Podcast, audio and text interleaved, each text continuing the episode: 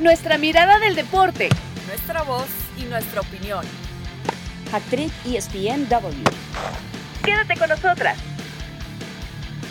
Hola, hola, bienvenidos. Esto es ESPN Hack Trick, nuestro capítulo 101. Gracias por acompañarnos como cada viernes. Nosotras somos Marisa Lara, Cari Correa, yo soy Caro Padrón. Un gustazo hablarles. En el día después, sí, ayer el conjunto de Tigres recibió en el volcán a las Chivas. Y bueno, uno esperaba, o hablo por lo menos a, título personal, un partido más intenso por lo que habían mostrado eh, ambos equipos en, en la fase anterior por lo que había hecho Chivas, de hecho, en el Estadio Azteca, que ese es evidentemente el antecedente más reciente que tenemos de la clasificación del rebaño sagrado. Chicas, un gustazo acompañarlas, recibirlas, eh, platicar. Cari Correa, ¿qué, te pareció la final ayer? Porque hay, un sentimiento generalizado de, que eh, pudo haber sido mejor, fue un partido aburrido, las Chivas se metieron atrás, eh, pero fue que las Chivas se metieron atrás, eh, administraron sus su, 180 minutos, se cuidaron demasiado en el volcán las Chivas. Eh, hola Carito, sí, hola Marisa. pues la verdad, para lo buenas que estuvieron las semifinales de vuelta, qué lástima esta ira de la final. Entiendo el planteamiento de Paunovic, que jugó a defenderse en el volcán, eh, y anuló también la ofensiva de Tigres, hay que darle ese gran mérito, pero fue un partido de muy pocas claras de ambos equipos, demasiado trabajo solo en la media cancha, eh, y la verdad, yo siento que sí nos quedaron de ver, o sea, fue como un partido de temporada regular entre Chivas y Tigres para el plantel, para el talento que tantas veces hemos elogiado por parte del conjunto local, pues sí, o sea, la verdad es que muy poquito, eh, vimos a un Guiñac un tanto, te diría, hasta lento, un jugador que solía ser decisivo, sobre todo en estas etapas, eh, eh, en estas instancias finales, pues ha brillado por su ausencia, poquito de Córdoba también, eh, no hubo erupción en el volcán, yo creo que hemos estado, eh, sobre todo en los últimos días, más cerca de una erupción del Popocatépetl que lo que sucedió en Nuevo León. O sea, verdad es que el volcán sí Lo, dices en broma, pero, pero parece chiste, pero es anécdota, dicen en las redes, ¿no? Exacto, exacto, Pero, oye, pero fíjate que, que, mencionaste el tema de Guiñac, Marisa, y, y fíjate que al final eh, lo cambia el Tuca Ferretti, Marisa, para ti fue más que, que, quizá faltó un planteamiento más agresivo por parte de Tigres, dejaron ir la oportunidad de, de, que pesara justamente uno de los estadios más complicados del fútbol mexicano. ¿Le, faltó o, fue eso, que, que, Chivas terminó anulando o es la combinación de, de ambas estrategias? Eh, eh, pues bueno, a mí me parece que Chivas sale a hacer su partido, ¿no? Lo dice el mismo Paunovic, ¿no? Que él, parte de los objetivos que tenía era mantener el, orden defensivo atrás, ¿no? Y mantener su marcador en cero. Me parece que ese objetivo se cumple cabalmente. A mí me gustó lo que vi en zona defensiva por parte de las Chivas, las vi muy ordenadas, las vi conectadas, las vi adelantándose, eh, quitando balones, eh, anticipándose, ¿no? Jugando muy bien su línea defensiva en el cuadro de las Chivas y eso fue algo que, pues, muy bien. Me, me, gustó mucho, me gustó mucho lo que hizo en el trabajo defensivo el equipo de las Chivas. Evidentemente cuando sacrificas, eh, cuando, bueno, tienes una labor defensiva, sacrificas un poco el ataque, que era lo que se esperaba, ¿no? Que Tigres en su casa saliera con absolutamente todo, es lo que manda Siboldi hacia adelante, ¿no? Evidentemente tenías que hacer gol en tu casa para irte con una ventaja cómoda al Akron. Al Akron, donde el equipo de las Chivas se siente cómoda, se crece, me parece que se crece dentro de su casa. Entonces, las Chivas puede hacer su partido.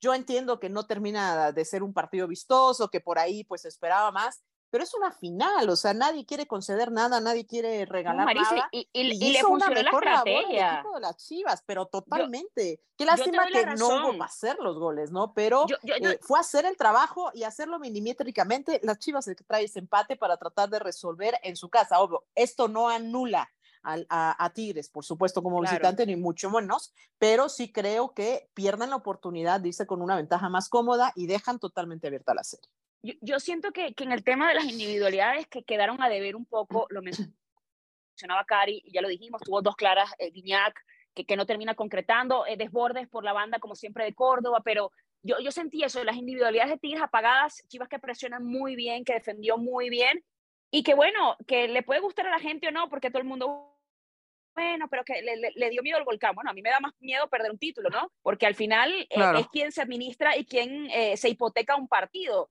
vimos, por ejemplo, yo, yo y, quizá el, el, el recuerdo o, referencias más recientes fue eh, aquel partido, por ejemplo, en San Luis, en donde el Atlético quizá eso pues se cuida porque, bueno, tiene el América de visita, pero luego eh, en la siguiente fase, en los siguientes 90 minutos, es un poco más agresivo y casi le da la vuelta en el Estadio Azteca. Entonces, y, el, mismo el mismo Chivas eh, jugó de una manera en el Akron y luego en el Azteca sale, domina y se muestra hasta el último momento buscando el resultado. Entonces yo sí siento que, bueno, puede gustarte o no, pero realmente cuánto además hubiese sido peligroso el planteamiento en que las Chivas se fueran muy adelante en un estadio que, pues ya lo mencioné, es complicadísimo ante unos Tigres que independientemente de ello, primero, yo siento que hay que aplaudir, no sé si estás de acuerdo, Cari, eh, el, el factor de, de, cómo llegan estos dos acá, porque de un lado Tigres, a ver, cambió tres veces de técnico, eh, mm, siempre lo contamos como uno de los favoritos por, por lo que representa el equipo en los últimos años, por la historia que trae, por lo que ha construido, yo creo, la última década, por la relevancia que tiene actualmente y por, por supuesto, el plantel, ¿no? Pero... cambiar tres veces de técnico y aún así Siboldi eh, logró clasificarse eh, del otro lado, unas Chivas que pues era una moneda al aire, realmente no sabíamos por dónde iba a salir el tema de, Paunovic, le salió bien porque al principio, a ver, hubo mucha crítica en cuanto, no, bueno, es que no conoce el fútbol mexicano, no trae experiencia, o sea, hay ciertos condicionantes que, que traían ese proyecto como muy en duda, no se sabía por dónde iba a salir. Y al final, bueno, llegas a una final, después de, en el caso de las Chivas, después de seis años, que se te repite con todas esas coincidencias que creo que se han mencionado a lo largo de la semana, de la fecha, los lugares, etcétera, y, por supuesto los rivales, yo siento que yo me hubiese cuidado también. Y, es lo que te termina funcionando, porque al final del día, creo que el público, y en este caso la afición del rebaño, si es que termina ganando a la de, a la de Tigres, no se van a acordar de, de a ver, de, el planteamiento que tuviste, sino de que cómo terminaste cerrando la serie, que creo que es lo importante. Exacto, no, yo creo que el que diga que se imaginó con la llegada de Hierro y de Paunovic que las Chivas iban a llegar hasta esta instancia, mentiría. O sea, ni el aficionado más optimista por parte de Chivas lo veía venir. Y luego lo que sucedió con Tigres, ¿no? Digo que fue una pena, lo que ya todos conocemos con Coca, después el Chima Ruiz, teniendo así vuelve de tercero, ¿no? De bomberazo, de emergente, pues tampoco uno se imaginaba que íbamos a ver a los Tigres también llegar hasta esta instancia. Y esto se llama derribando mitos, lo he dicho en diferentes espacios de ESPN, porque cuántas veces... Eh, Qué buena frase. Sí, cuántas veces lo hemos escuchado y nosotras mismas hemos repetido, ¿no? Esta frase que está muy arraigada en el fútbol mexicano de, no, es que el formato que se maneja acá, es que tiene que ser un técnico con experiencia que conozca al futbolista mexicano, que... Eh, que sepa cómo jugar las liguillas, eh, de preferencia también, que sea mexicano, etcétera, etcétera, etcétera, ¿no? O, eh, por ejemplo, eh, en el caso de las plantillas, no es que ha invertido tanto y tiene tantos extranjeros. Bueno, pues ahí están las chivas, jugando 100% nada más con mexicanos y apuestan por un técnico que estaba completamente fuera de todas las barajas de nombres que escuchamos normalmente cada vez que es cortado uno en la Liga MX y ahí están dando resultados, o sea, de verdad callando bocas y a mí eso me da muchísimo gusto porque yendo un poquito más allá, Chivas está en la final, está peleando por el título de la Liga MX, pero también ya fueron campeones con Tapatío en el ascenso. Y las chicas, o sea, digo que eran uno de los equipos eh, favoritos, han quedado eliminadas, pero también llegando hasta las últimas instancias y eso te habla también del talento mexicano que hay en el balompié y que lo que se necesita o, y se necesitaba, pero no nada más de Chivas, sino también de otros equipos, es que volteen a ver el propio talento, ¿no?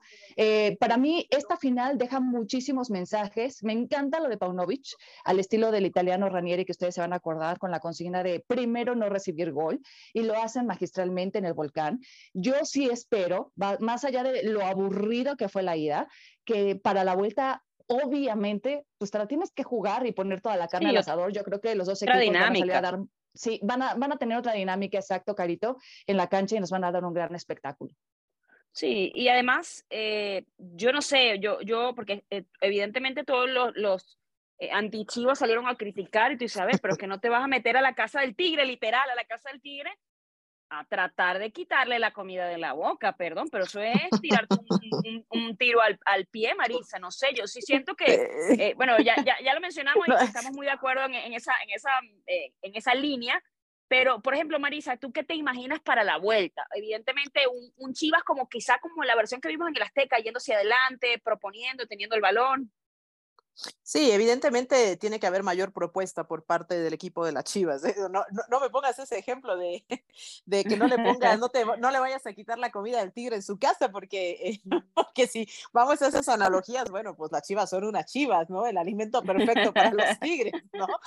mira, mira, aquí te habla de un animal de casa y de un, de un, animal que, bueno, termina siendo dentro de la cadena alimenticia, pues el alimento, ¿no? Pero bueno, eso, e, eso no creo que vaya a pasar en el estadio Akron, creo que van a mantener eh, el orden. Hay algo que sí quiero destacar, eh, que noto de diferencia entre estos dos equipos, ¿no? Eh, Chivas me parece que está conectado mentalmente.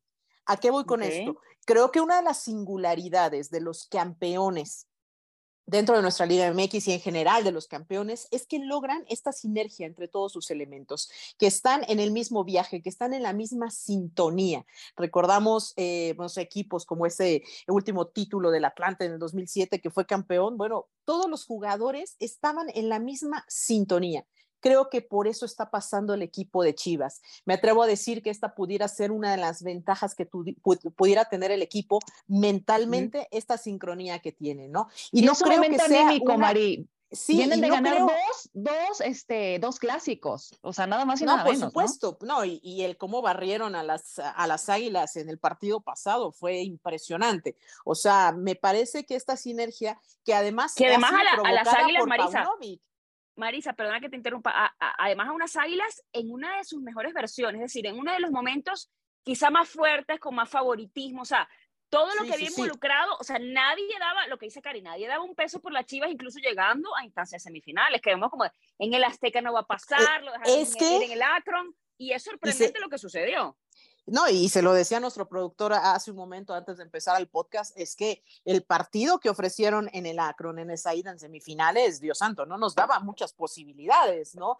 Creo que por eso la, la serie de semifinales se sentía hacia el equipo del América, porque en esa exhibición Chivas no ofreció nada, ¿no? Cosa diferente a lo que hicieron en el Estadio Azteca. Creo que ahí es donde logran conectar y ahí donde este mensaje que decía de Paunovic, que, los ha mantenido el serbio en una, una mentalidad ganadora, que ha sabido cómo entender al jugador mexicano, que ha sabido cómo motivar a jugadores de las Chivas, que sabemos que es un vestidor complicadísimo, complicadísimo, y ya lo decías, eh, lo decías por parte de, de, Tigres, pero también el desfile que hubo por parte de, de Chivas fue impresionante. O sea, encontrar esta sinergia con alguien que nos recuerda, perdón, Carito, que nos recuerda a lo que vivimos también con Matías Almeida. O sea, es que yo creo que esa puede ser una linda coincidencia, encontrar un técnico que pueda conectar mentalmente con la idiosincrasia, con la, la, manera de pensar, con la, la manera de actuar, saber cómo motivarlos, ha sido parte fundamental dentro del equipo de Chivas y que eso me parece puede ser el extra. Claro, y además mencionaste algo que me parece súper interesante. De alguna manera, por ejemplo, eh, esta, esta, esta Chivas de, de Paunovic veníamos de todos los años, desde cuánto, 2020, 21, 22, pasaba algo extradeportivo. Había una conversación fuera de cancha, había una indisciplina, había una baja. Entonces daba la impresión de que todas las inversiones que se habían hecho, porque tú dices, eh, teniendo el factor de que, bueno, que a las chivas le venden más caro, que, evidentemente al ser puro mexicano, pues el mercado se, se te cierra y tus opciones son mucho más reducidas, depende de que te quieran vender, de que tengas dinero, en fin. Y por ejemplo, yo me acuerdo el año de la pandemia, aquella inversión que hicieron, que eran, me, parece que eran 50 o 45 millones, luego pasa lo de Guzmán, baja, pero llega a 40. Y esos refuerzos realmente nunca, nunca rindieron frutos, porque bueno, X, al principio me acuerdo que ni siquiera estaban teniendo algunos minutos, y luego porque cuando tenía minutos, pues realmente eh, no, había, no habían hecho clic en cuanto a, a los esquemas que se habían planteado. Y da la impresión que con Paunovic está todo alineado todo se ha ido amoldando para que realmente esto sucediera. En una Chivas Cari, que yo no sé si estás de acuerdo, pero yo sí siento que, que usualmente era a ver si llegan a la liguilla, a ver si clasifican. Y este no fue como a ver si llegamos a la liguilla. Clasifican de terceros, o sea, clasifican directos, se meten hasta la final. Yo no sé si independientemente, porque yo siento que ya Paunovic superó la expectativa de lo que se esperaba de él. Ah, independientemente de que ganen o no, ya este equipo triunfó porque siempre hablamos de fracaso, pero a ver, son tantos equipos y hay uno que lo logra, evidentemente. Entonces, yo sí siento que, que tienes que aplaudir la campaña y, y, apoyar el proyecto, porque ya muchos dicen, ah, no, pero si no ganan el título no vale de nada y tienen que echarlo. Y tú dices, pero bueno, entonces vamos, vas a seguir en lo mismo, ¿no? Buscando proyectos y buscando proyectos sin, sin darle esa, esa proyección que, que necesita evidentemente un técnico también para eh, conseguir ser exitoso. Ya de entrada la llegada de Paunovic fue como eh, aire fresco, ¿no? Eh, eh sangre nueva para lo que era la baraja del fútbol mexicano y lo que decía también Marisa, el cómo conecta con el jugador, cómo logra sacar lo mejor de ellos. O sea, para mí, decíamos en las semifinales, después de ver lo que había sido el partido de ida en el Akron, bueno, ya las Chivas, eh, con haber llegado a esta instancia, el primer torneo que toma Paunovic Hierro, ya misión cumplida, ¿no? Ya seguramente la vara la pondremos más alta, pero para el siguiente torneo nadie esperaba que estuvieran acá en la final y creo que ahorita la final está en modo Chivas y hay que darle demasiado mérito a eso. Yo creo que, que, que, sí, o sea, lo han hecho magistralmente porque lo primero que uno percibe en este conjunto del rebaño sagrado es orden, que como bien mencionas no había desde hace varios torneos, estaban llenos de escándalos, de indisciplinas, parecía que no había técnico que llegara a ponerlos en su lugar y perdón si voy a embarrar también a otros, pero desde la dirección técnica todo era un desastre, había técnicos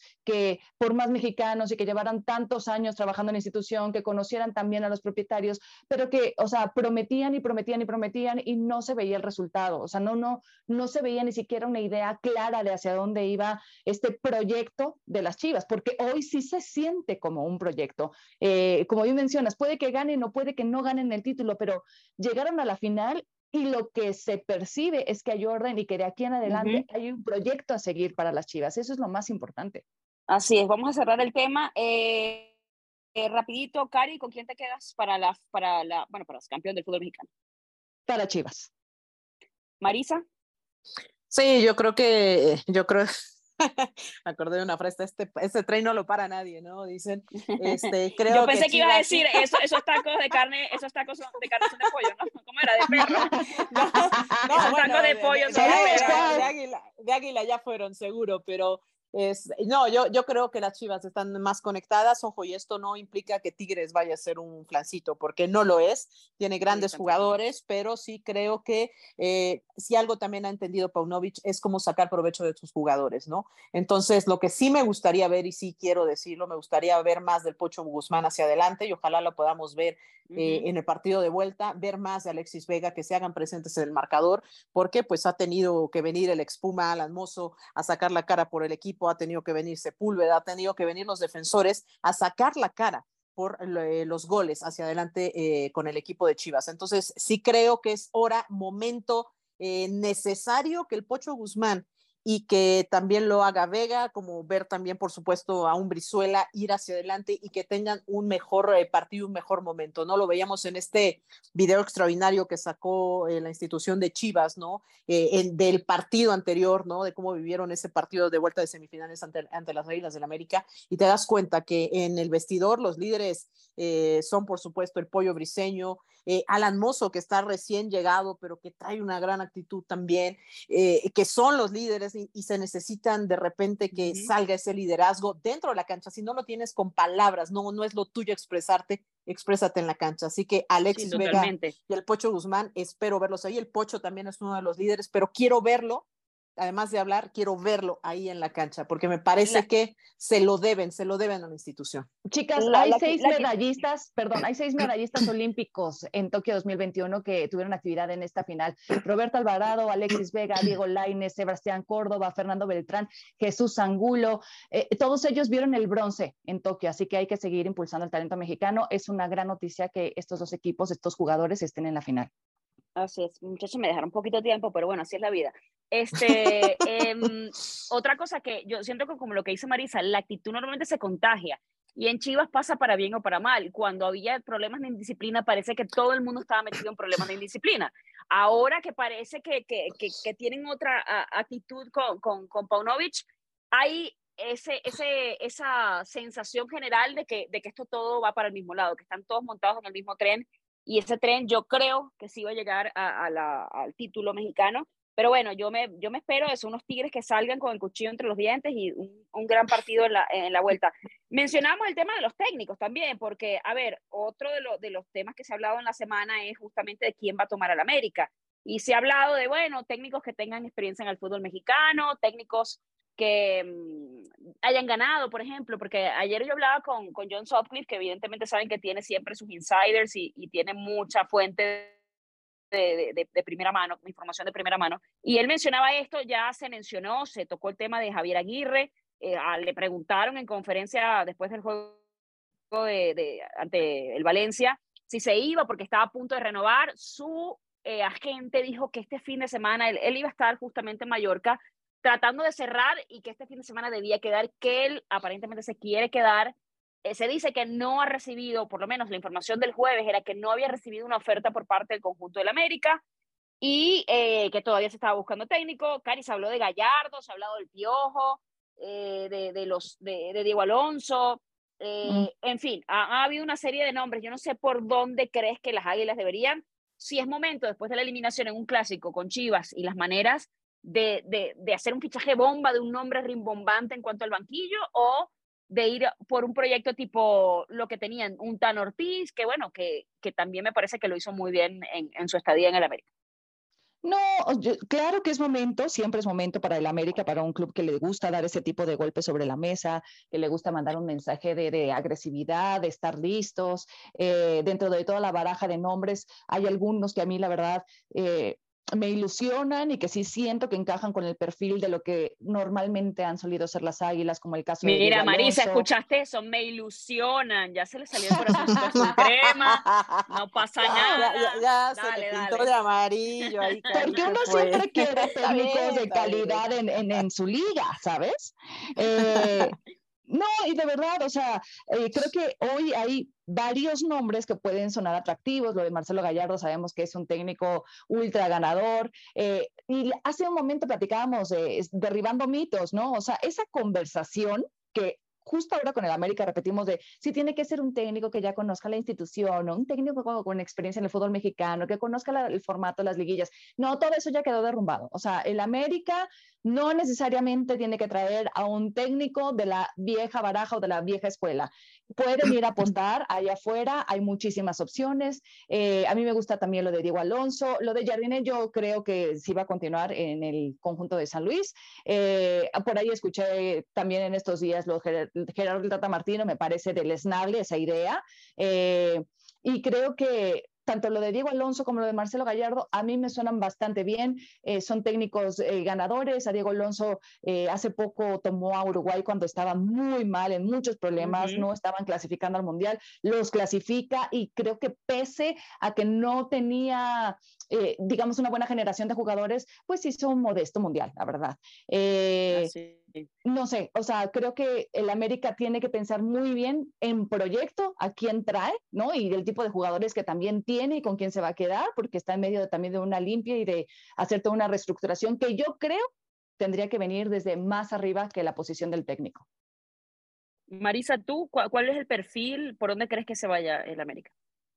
Sí, yo creo que es otro de los equipos que eh, necesitas eh, necesitas, que tiene un perfil específico, ¿no? Necesitas un técnico, evidentemente, que sea conocedor del fútbol y que te dé resultados inmediatos. O sea, eso no hay de otra. Uh -huh. La exigencia con América es así, llegas, te sientas, quiero el título. Es así. Y quien haya pasado por ahí, quien haya estado cerca del club, sabe que esa es una, bueno, y una, una Mohamed, por ejemplo, con Mohamed. que perdón, consiguió perdón, el título Carito, y chao. Pero Mo Mohamed está ocupado, ese no me lo toques, déjalo no, no, donde está, digo, eso sí. no lo toques, no lo toques. Mire, sa salió, sacó las garras Marisa, mira, no, pero me refiero a que mira. Mohamed en su momento consigue el título y no, lo fueron igual, o sea. Claro, no, lo fueron igual. Imagínate o sea, lo exigente. Ojo, no, yo no, yo no estoy diciendo que eso sea garantía de continuidad, o sea, yo lo digo abiertamente, el trabajo pero, que pero hizo el, Tano, eh, no, claro, el, el, trabajo que hizo el Tano Ortiz para mí fue espectacular. Me gustaba mucho lo que hacía el Tano Ortiz con las Águilas del la América.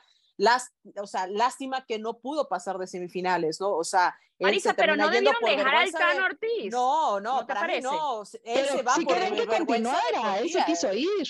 Sí, él fue claro, por vergüenza pero deportiva bueno, y me parece Pero pudieron convencerlo porque agarró, pues lo intentaron. Chao. Eh, bueno, ya el que tendría que irse fue el que salió expulsado, pero bueno, esa es otra cosa, esa es otra cuestión. Lo que sí creo es que si me preguntas qué perfil, o sea, me parece que el Tan Ortiz tenía el perfil ideal en estos momentos, un técnico joven, un técnico con idea, con, con, con frescura en la manera de dirigir, que conectaba con los jugadores, que tenía paciencia, que no se enganchaba con los comentarios, o sea, un técnico que estaba enfocado también en potenciar al jugador. Para mí tenía el perfil adecuado. Ahora, de, de, los que se mencionan, eh, obviamente se menciona a Osorio, nada que ver en el fútbol mexicano, yo no lo traería. Yo, no nos hagan eso. Eh, se, menciona a mm, Jaime Lozano, también no lo sé, eh, pero de los que André Jardín ya mencionaba a Gallardo, Jimmy, Yo creo que a Jimmy estaría interesante, Jimmy estaría interesante estaría probarlo, verlo en un equipo, pero, en un club. Pero pero no sé qué tanto se ha aceptado, obviamente, por su pasado, eh, su pasado Puma, ¿no? Eh, yo creo que de las opciones que está es Diego Alonso. O sea, Diego Alonso a mí me parece un extraordinario eh, técnico, es un técnico con mucho carácter, mucho carácter. Es un técnico que tiene una planificación muy estructurada, ¿no? Que tiene bien medido hacia dónde va, que puede dar resultados, me parece, a corto plazo, que tendría una exigencia muy grande. Así que de los que mencionan, porque ya mencionabas el tema de Javier Aguirre, que él quiere continuar allá, y para mí Javier Aguirre no está para las Águilas del América, como ha demostrado más de una vez, vino a Monterrey a hacer nada. O sea, creo que el Vasco Aguirre, su foco y su, su círculo está en Europa y está para dar resultados con los equipos que están por descender y lo salva. O sea, él encontró su nicho dentro del fútbol y, lo hace extraordinariamente extraordinariamente. Creo que nada tiene que hacer en las Águilas del América, honestamente. No pudo con Monterrey, que era otro gran equipo con recursos, con este, los jugadores que quieras, las facilidades, la continuidad. No pudo. Y en las Águilas del América, me parece, no, no podría dar estos resultados. Así que de todos los que se, se presentan en la branja, Diego Alonso me parece que tiene el mejor perfil, porque es un tipo serio, es un tipo exigente que le pondría cara a los jugadores y eh, ya traer a un extranjero, eh, hablamos también de las grandes temporadas que tuvo eh, también Santiago Solari, que lo hizo bien, pero tampoco logró esa última parte, ¿no? Que era la del campeonato, se quedó en la orilla, se quedó en la orilla, igual que pasó con el Tano, el Tano Ortiz, que en esta última ocasión sí creo que fue más tema de los jugadores. Ah, tiene que asumir también su parte táctica, que termina no siendo la adecuada, pero bueno, al final sí me voy a quedar con Diego Alonso como estas opciones. Me parece que puede tener eh, los argumentos, porque claro, si hablamos de cuál sería el técnico ideal de repente para unas Águilas del América, nos encantaría que tuviera pasado americanista, pero bueno, pues ni Pavel Pardo, ni Germán Villa, ni, ni, Reina, estos que son como los más recientes, pues han, eh, han estado como estudiando para entrenador, pero luego eh, hay algo que tenga como perfil del Cabezón Luna, del Cristóbal Ortega, Carlos Reynoso, o sea, que son técnicos, eh, el mismo Flaco Tena, Alfredo perdón, que, que son que tienen el ADN americanista y que pueden potenciar a los jugadores, a la gran cantera que tienen las Águilas, pues ya no, digamos, ya no se presentan como, como opciones, ¿no? Para el club que está buscando, evidentemente, pues técnico más joven, técnico que pueda tener esto, ¿no? Así que, bueno, pues abrir la baraja, como ya hicieron. me parece que no hay por el momento. Yo, yo siento que funciona eso, abriendo, abriendo la baraja, ya probaron, eh, jaló, y bueno, vamos a ver si, si, si se anuncian los próximos días, porque ya eh, hay equipos como Necaxa haciendo, planificando la pretemporada, que ya inician justamente el fin de semana algunos amistosos. Eh, pero bueno, vamos a hacer una pausa en esta edición de ESPN Hat Trick y regresamos para cerrar. Ya volvemos. Actriz ESPN Double. Estoy, estoy en mi ámbito laboral y se ha aceptado, o no sé por qué, en el único deporte que se acepta el insulto. Es decir, yo estoy trabajando en el banquillo y me llaman hijo de tal o, o lo que puedas imaginar y yo estoy trabajando. Yo no veo a ningún panadero pasar por esto o a ningún obrero o a ningún periodista, ¿no? Quizás sí, ¿no? Pero en el mundo del fútbol, en el mundo del fútbol. No es, por cierto, el culpable es una víctima que a veces pasa por culpable porque empiezan a decir provoca, la actitud.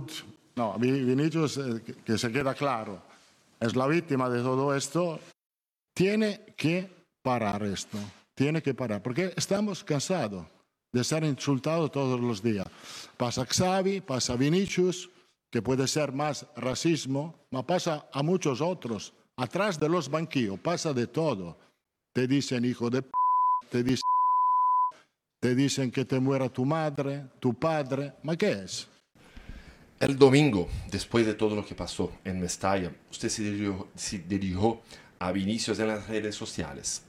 ¿Se arrepiente de lo que escribió a Vinicius? Vamos a ver, aquí hay unas cuestiones. Yo siempre digo a todo mi equipo que cuando la gente o una, una parte muy importante entiende el mensaje de una forma, pues tienen razón. Por lo tanto, tengo que arrepentirme porque yo creo que el mensaje y la intención que yo puse, una parte importante, sobre todo en Brasil, no la ha entendido, porque yo no pretendo atacar a Vinicius. Pero si así lo ha entendido mucha gente en Brasil, pues tengo que pedir excusas, porque no era mi intención, pero o lo expliqué mal, o no fue el momento, no se debió hacer, pero yo no pretendía mucho menos atacar a, a Vinicius, sino más bien lo que pretendía era aclarar una situación que habíamos hecho con Vinicius y para recordarse. Actriz ESPN Double. Bueno, tenemos que comenzar esta segunda parte de Hat-Trick hablando del caso de Vinicius, el tema del racismo y, y, estos hechos lamentables que han ocurrido y que han tenido eco, evidentemente, a lo largo de la semana en distintos deportistas, en distintas ligas, en distintos lugares. Yo me quedo con esas declaraciones de, de Ancelotti de tenemos demasiado normalizado sentir, hablar y referirnos a eso es parte del fútbol. Es que eso sucede en la cancha de toda la vida. Es que si no has jugado fútbol no sabes. Es que tú sabes que eso sucede comúnmente, como haciendo parte a, a temas de insultos, de violencia, que, que seguimos normalizando en cuanto a, a, al, al deporte, específicamente el fútbol, y siento que tenemos que cambiar. Yo, yo hay una frase que me encanta usar, o una palabra más bien, que es reeducarnos. Eh, en lo particular, yo lo he hecho en cuanto a, a temas de, de, machismo, por ejemplo, a, a, temas de ser un poco más empática con algunas causas. Incluso yo creo que la empatía no necesariamente te tiene que, que tocar el tema a ti para que tú eh, seas comprensivo y respetuoso con, con, la situación de otro, ¿no? Eh, esto es no minimizar las situaciones, los dolores, los problemas por los que pasan otras personas, aunque quizá tú no lo veas de esa manera, porque bueno, cada cabeza es un mundo, cada experiencia es distinta. Pero yo sí siento, Cari, que, que hay un, tema de, de, a ver, es un punto de reeducarnos, lo que decía Ancelotti es cierto, cuántas veces siempre pasa, y lo decía Xavi, estás en el banquillo y atrás te dicen de todo, que se muera tu madre, tu familia, se meten con todo.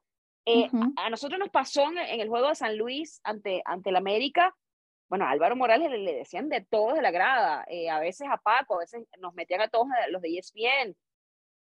Y yo siento que esa conducta tiene que, tenemos que irla erradicando. Yo siento que evidentemente no va a ser una cosa de un día para otro, pero es algo de, de, de asumir primero responsabilidades a nivel de sociedad, de cómo me estoy comportando, de qué, qué normalizo. Yo tengo un asiento, entonces por pagar un, un, puesto en una tribuna, pues yo tengo el derecho de salir y decirle al, al deportista cualquier cosa, porque yo soy fan del equipo, yo soy hincha, yo apoyo, entonces mi, mi dinero vale, mi dinero mantiene, mi dinero, porque esa, esa es otra cosa de las que siempre subimos. Es que entonces uh -huh. se deben al fanático, el fanático tiene la necesidad de ir a encarar, de decir, de pararse afuera de un campo de entrenamiento, eh, de, de, de, interpelar a, a los futbolistas, a los técnicos. Yo sí siento que eso es algo que tiene que parar. Sí, como bien dices, es reeducarnos todos, pero ojalá todos también tuvieran esa conciencia de que estamos desaprendiendo y aprendiendo al mismo tiempo una eh, nueva forma de conducirnos, de relacionarnos, de respetar al, otro. Eh, y creo que no, no todo el mundo tiene eh, esta conciencia de la época que estamos viviendo, que efectivamente hay como muy interiorizado este concepto de que, bueno, yo pagué un boleto, entonces eso me, me, avala para venir a sacar acá toda mi frustración. Entonces te metes con el trabajo que está haciendo otra persona. Puede que te guste o que no te guste, pero es su trabajo y él nada más está desarrollándolo, está en funciones de. Ahora, si no te gusta, ¿qué haces tú? Entonces, hazte la pregunta, ¿qué haces tú pagando un boleto para ir a ver el trabajo de alguien que no te gusta? Eh, no sé, la verdad es que esto tiene demasiadas aristas para mí.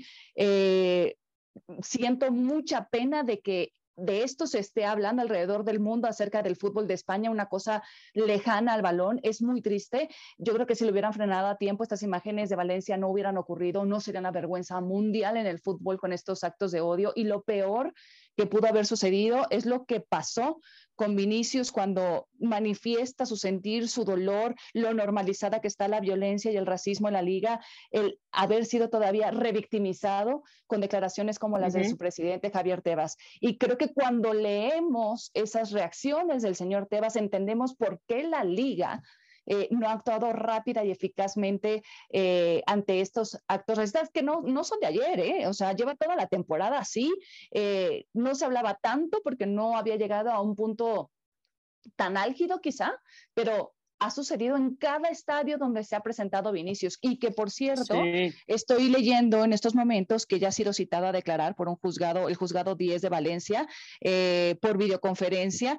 Eh, también van a declarar como investigados los tres detenidos que se tienen al momento y, y qué bueno que de verdad el gobierno aparte se esté involucrando para llevar esta investigación muchísimo más a fondo. Creo que deberían de ser implacables y en esto le paso la responsabilidad desde la FIFA como a la liga y como también al gobierno local. ¿Por qué? Porque si sí, que, que, por cierto, eh, de estos tres que dices que están detenidos, están detenidos también porque son presuntamente los que eh, pusieron la figura en el puente, que colgaron eh, la figura en el puente y que eh, recientemente, bueno, pues lo están agarrando y que los van a llevar, bueno, pues para, se está investigando para llevarlos evidentemente a, a juicio. Y ahora, Marisa, ahora lo están haciendo porque está el caso, pero, no, pero cosa vieja ya. Pero además, o sea, dentro de toda esta gravedad que estamos eh, mencionando, bueno, pues metió una apelación también el Valencia, donde decidieron reducir la sanción justo del equipo de 5 a 3 partidos del cierre de la grada, Mario Kempes, ahí en el Estadio Mestalla, que es de donde salen los gritos, de donde sale toda esta violencia, todo este racismo, pues deciden reducirlo, ¿no? Y también reducir así la multa económica que le habían dejado originalmente en 45 mil euros eh, por el comité de competición a 27 mil. así que, bueno, terminan tomando parte de este recurso, no lo desestiman totalmente, pero eh, terminan bajando los, los el castigo a la grada y terminan reduciendo también la cantidad, ¿no? Eh, simplemente decir, Caro, que es de verdad de toda la semana ha sido ver incluso cómo comentaristas, ¿no? De España aprueban y le echan la culpa a Vinicius, que porque ah, es el provocador. Eso es, eso es, lo peor, Y terminan eh, dando, no, Señores, no justifiquen la violencia, estamos justificando. Es como cuando decimos, ah, a la mujer le pasó eso porque salió porque estaba borracha porque tenía la corte. Es como, no, debe ocurrir. No, está mal, o sea, y es increíble, increíble de escucharlos, que lamentablemente son muchos comentaristas que son de edad, que son grandes, que tienen una, una mentalidad arcaica, ¿no? De que está bien, ¿no? Que le grites eh, eh, palabras eh, que terminan insultando a una persona de color eh, y que está bien, ¿por qué los provocó? Entonces, me parece que todo insta, porque además son foros que tienen pues grandes seguidores, ¿no? Que tienen miles de seguidores, que justifiquen a toda esta parte racista, ¿no? Y lamentablemente, bueno, pues esto también pone en el ojo del huracán a, los españoles, ¿no? Que sabemos que tienen una parte muy progresista, una parte que ha hecho un montón de cosas en derechos humanos, que van adelantados en derechos cívicos, en derechos ambientales, etc. Y que está esta parte, bueno, pues ultra eh, radical que no quiere cambiar las cosas, ¿no? Y que para ellos está bien insultar y ser racistas, ¿no? Entonces creo que esto se va a elevar a, tema Congreso porque hace falta, ¿no? Que entonces sí haya límites, haya sanciones claras, porque recordarán este video son, son, hechos de, odio, o sea, son, son crímenes de odio, entonces eso, y eso, ¿qué, estás esperando? Que pase algo muy grave para tú interceder, porque Tebas, bueno, se disculpó de hecho con los micrófonos de ESPN, de Brasil, porque dijo, no, es que sí, bueno, sí, o sea, ya ahí como que me imagino que lo... No, pero espérate, déjame, terminar. Ustedes no, malinterpretaron. Déjame terminar, pero por eso, pero déjame terminar. Eh, dice una cosa, pero se ve que es asesorado por alguien de arriba, es decir, realmente la primera declaración es lo que él piensa y luego, porque se arma todo este tema, porque fueron súper desafortunadas las palabras que tuvo, él trata de recoger algo que, señor, ya se, ya se tiró el agua, el agua no se recoge.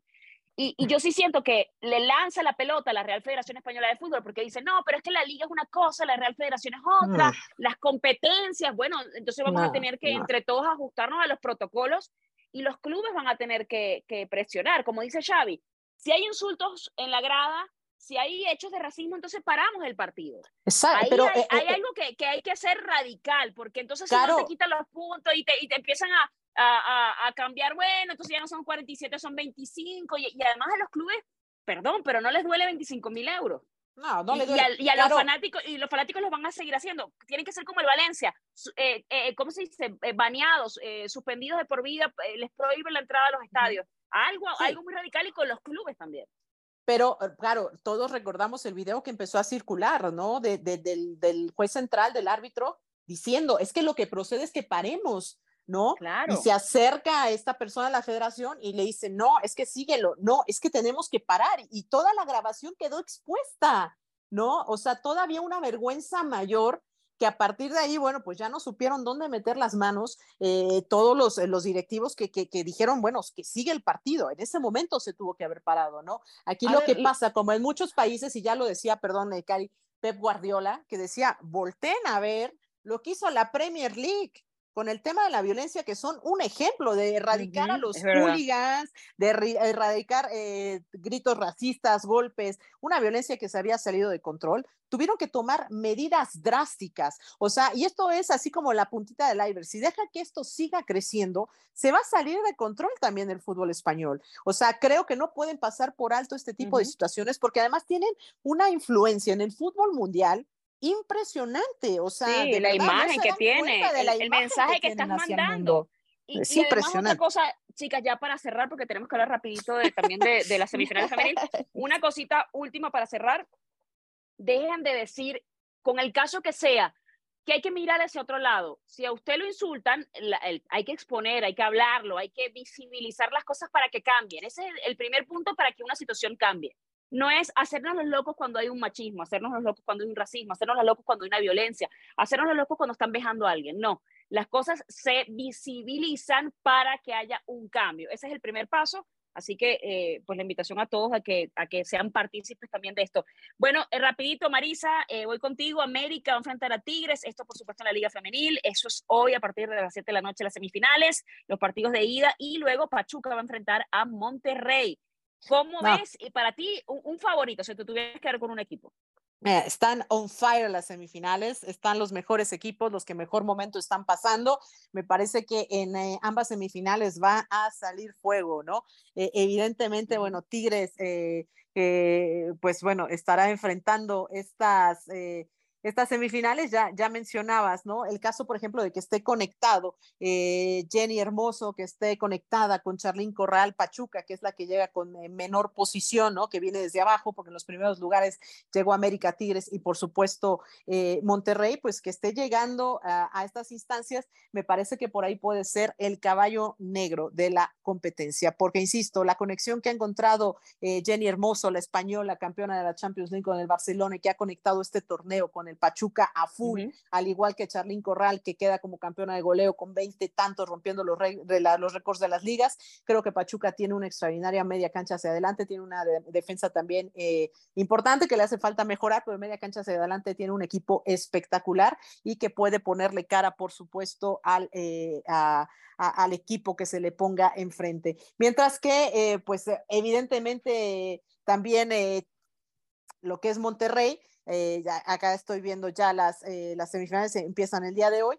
Eh, pues insisto, de la serie de Pachuca contra Monterrey, tomando en cuenta que hay una ida y hay una vuelta, para mí se encuentra mejor Pachuca. En el caso okay. de América contra Tigres, esta es una revancha que tienen pendientes, se enfrentaron el torneo pasado, Tigres dejó en el camino al equipo de las Águilas, que viene mucho mejor.